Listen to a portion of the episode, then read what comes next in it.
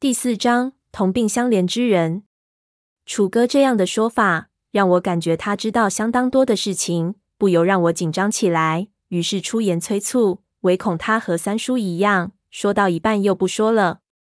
这一下不由就露了怯。楚哥看着我笑了笑，道：“你别急，我会把我知道的都告诉你。不过你要先答应我几件事情。”是什么？我问道。心说：“该不是要临时加价？”他看了看门口，发着哆嗦道：“你不能对别人说，这些事情是我告诉你的。毕竟能告诉你哑巴张的事情，我也能为了钱告诉你其他人的事情。搞不好有人听到这个消息，想不开找人把我做了。我也不是无奇，还是要出去的。而且这里也没我想的那么安全。”如果我不是走投无路了，我也不会卖这些消息。我点头，这我可以理解，所以他才让我来见他，还要把潘子支开。这种事情越少人知道越好。我和你三叔是多年的朋友，所以早年有很多的事都是我去实施的，比如说调查陈文静。所以我知道的事情比你想象的多得多。他哆嗦道：“你知道这后面的水有多深？”你可能不知道，你三叔经常提你，所以我知道你的事情。你不是道上人，所以我才敢卖消息给你。呃，我心里一阵翻腾，这倒是可以解释为什么他会有那张照片。问他道：“这究竟是怎么一回事？”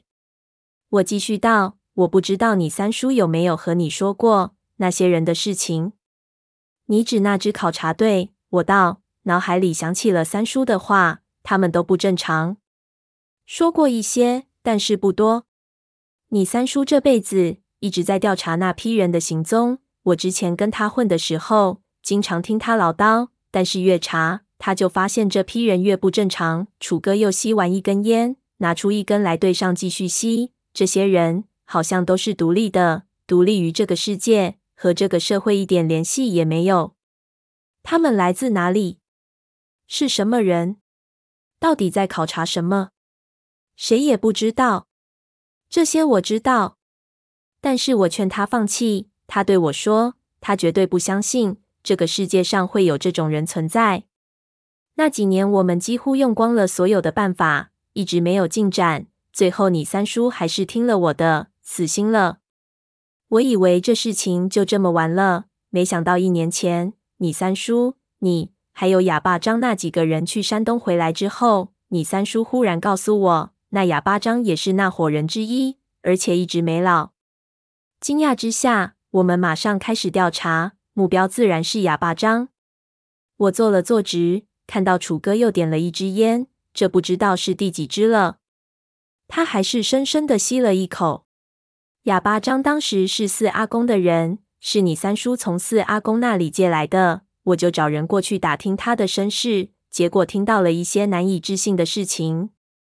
他顿了顿，据说四阿公第一次见到哑巴张的情形相当奇特。那事情发生在四年前，在广西的一次捕尸当中。你听说过捕尸吗？我点头。捕尸是旧社会的事情，一般发生在出现某种灾难的时候，有僵尸传说的地方比较盛行，打旱魃就是其中一种。这种时候往往会挖坟翻尸，也有真的闹尸变的时候。村民挑出胆子大的，用套索套粽子拖出古墓，在太阳下暴晒除害。陈皮阿四的人和楚歌讲的捕尸却和这个不同。楚歌道：“这要从陈皮阿四在广西的生意说起。广西历来是一个各民族文化荟萃的地方，文物古迹众多。不过因为文化差异与中原太大。”中原人那一套在广西完全没用，在广西活跃的一般都是陶家或者是古董道家，都往村寨民间去收古董。因为广西和越南接壤，久而久之，有一些越南人就发现这个生财之道，这些人结伴越境到中国来盗掘一下古墓。广西有岭南文化，古墓众多，而且很多都是明葬。越南人不懂盗墓，乱挖乱掘，但还是能搞到一些东西的。中原一带在长沙、陕西这些地方的生意其实已经很难做了。你说都没有吧？确实还有，有很多油豆，倒了十几次，里面还有东西剩下。进去总不至于空手。但是有真东西，有龙脊背的真的太少了。要开一个新斗，几家都蹲着抢货，这样的局面肯定的求变。所以有很多瓢把子都在打外省的主意。有一段时间，黑龙江挖金国坟的也有不少，广西也是一条线。陈皮阿四的盘子大，所以和广西的越南人也有联系。那一次派人去广西，就是因为听那边的说，有一批越南佬发现了大豆，不知道是什么来历，看上去规模相当大，要这边派人去指导。他们不知道哪些东西值钱，哪些不值钱。当时去了三人，他们跟着越南人进了雨林，第一次看到了越南人是怎么办事的。越南人是全副武装，估计这批人不仅干这一种买卖，还抬着一个筐子。问他们装的是什么？他们说里面是阿坤。陈皮阿四的人懂越南话，也不知道是什么意思。在中越边境的林子里穿行了三天，他们才到达那个地方。古墓几乎是敞开的，他们用芭蕉叶盖住发现的入口，好像是一个地窖。就在他们要进入的时候，越南人拦住了他们，对他们做手势，意思大概是小心。说着，有一个越南人把筐子里的东西搬了出来。这时候，他们才发现筐子里装的竟然是一个浑身赤裸的男人。那人的手脚被绑着，披头散发，浑身是泥。越南人就扛着他从入口掉了进去。入口下面就是墓道，一路是向下的石阶。越南人都拔出了刀，陈皮阿四的人也准备起了黑驴蹄子。走着就发现这古墓规模极大。走了十分钟，才到了墓室。下到底下就闻到了腐臭味。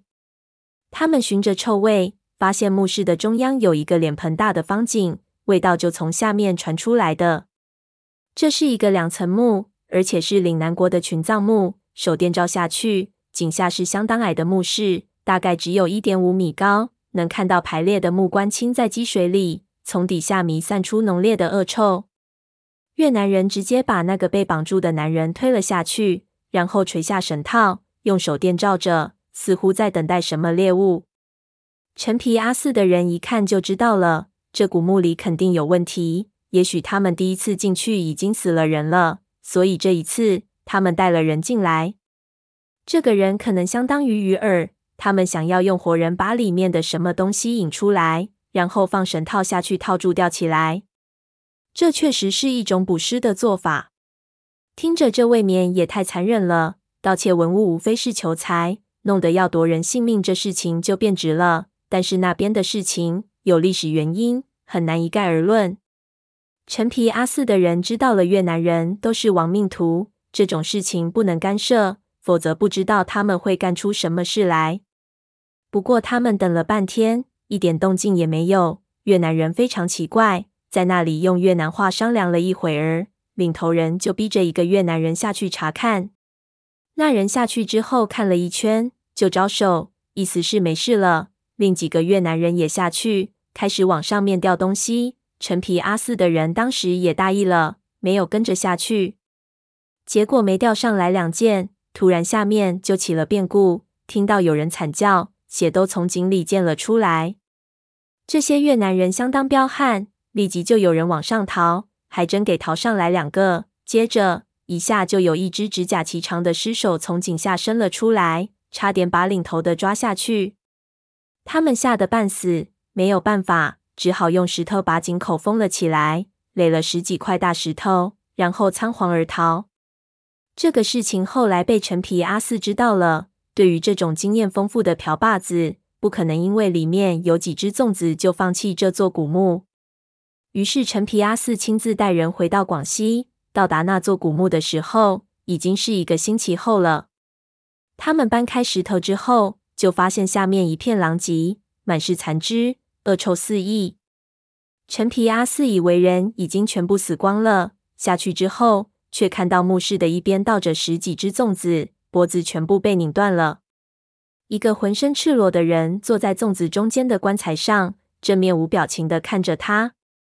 楚歌道：“这个人就是那个之前被越南人当鱼饵的阿坤，也就是现在的哑巴张。当时就是他们第一次见面。”我吸了口凉气，这也太戏剧性了。这里面肯定有夸张，这行里容易传神。楚哥说着这件事，似乎也挺享受，可能是回到了坐牢前的时候。据说那帮越南人是在广西一个村子里发现哑巴张的，当时他神志不清，他们当他是傻子，把他绑去当饵。不过事情的大概应该就是这么回事，夸张的可能是粽子的数量之类。之后他就成了四阿公的伙计。这事情在四阿公手下几个得力的人里面传得很广，不过对外他们什么都不说。那这之前的事情，没有人知道。哑巴张相当厉害，四阿公相当看重他。不过，我想四阿公恐怕也不知道他的来龙去脉。道上有规矩，这种事情也不会有人多问。我心说，陈皮阿四知道也没用啊，他自己现在在哪儿都不知道，我哪儿问他去？虽然这件事情只是一个传说，但是至少给了你三叔一个方向。楚歌道。不过事情急转直下，你三叔这急去西沙，我就带他去了广西，拿着哑巴张的照片去那一带问消息。那他妈的根本不是人干的活，老子整整花了两个月时间，才在一个叫巴乃的小村得到一些线索。那个村是山区，靠近中越边境。那里就有人认出了哑巴张，当地的名字就叫阿坤，并且带楚哥到了阿坤住的地方。我啊了一声，实在没想到，你是说他住在广西的农村里，相当偏僻，但那个地方是陈皮阿四在广西的堂口，越南人很多，他应该就是住在那里。不过我不敢百分之百肯定。去长白山加喇嘛，我是通过四阿公联系他的。他的大部分时间应该都在外面下地，看得出来屋子没怎么住人。也许当年他离开广西就没回去过。他那屋子是什么样子的？我问道。我有点好奇，闷油瓶的家会是什么样子的？很普通，那是一幢高脚矮房，就和当地少数民族住的土房一样。里面就是床板和一张桌子，在那桌子上有玻璃，下面压着不少照片。我是偷偷进去的，因为那是四阿公的地盘，我也不敢放肆，没敢把东西带出来，就只是在里面翻找了一下，拿了其中一张照片出来，就是我给你的那张，准备等和你三叔商量了再决定怎么办。不过我没想到陈皮阿四老早就盯上我了，还没出巴奶就被人给逮了个正着。之后的事情你也知道了。他顿了顿，又道：“我自己的感觉。”我在长沙打听哑巴张的时候，四阿公就已经注意到我了。他可能多少知道一些事情，所以我一到巴奶就被盯住了。我当时没有别的选择，只能和他一起来对付你三叔。我问道：“那你刚才说的这个后面的大秘密是什么？”楚哥看着我，又发抖起来。这个我不能说。我最讨厌有人给我打哑谜，道：“什么不能说？”你是不是嫌钱不够？楚哥哆嗦着，小三爷，实不相瞒，你三叔在的时候，最忌讳的就是你寻根问底。现在他生死未卜，难保有一天他突然出现。这些事情你自己查到也就罢了，要是他知道这些事情是我告诉你的，我恐怕小命难保。你三叔做事也不是善男信女，我卖过他一次，但那算是情有可原。只是这件事，如果再出卖他，在道义上也说不过去。你也说了，道上的事情有道上的讲究。你想知道这个，你到那房子里看看那桌上玻璃下面压的其他照片，自然就会明白为什么我让你收手。我只能告诉你这些，具体的内容绝对不能从我嘴巴里说出来。他还想点烟，但是烟已经没了，咳嗽一声，眼神茫然。竟然和闷油瓶的眼神有点相似。